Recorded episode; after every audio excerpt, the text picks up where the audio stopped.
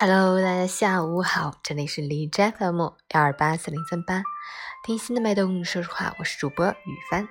今天是二零二零年三月二十九日，星期日，农历三月初六。好，让我们去关注一下天气如何。哈尔滨晴，十四度到零度，西南风五级，天气晴朗，气温大幅回升，风力持续较大，大风蓝色预警。请尽量避免外出，如必须出行，要少走高楼之间的狭长通道，避开狭管效应，不要在老树、广告牌、临时搭建物下逗留，注意防范物体脱落。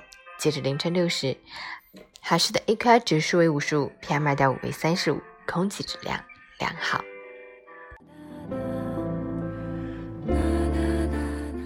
美文分享：最初仓颉造字的时候。把人字造成一撇一捺，仅仅两画，是除一字外最简单、最平常的。人本就是简单的自然存在，现代生活方式使我们离自然越来越远。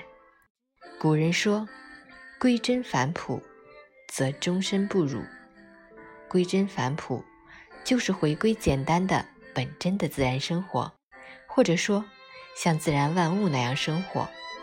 事实上，一个人为维持生存和健康所需要的物品并不多，此外的便属于奢侈品。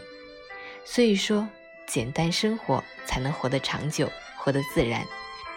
在生命的修炼过程中，让我们轻轻擦去眼前的浮名功利，简单生活，聆听自然，返璞归真。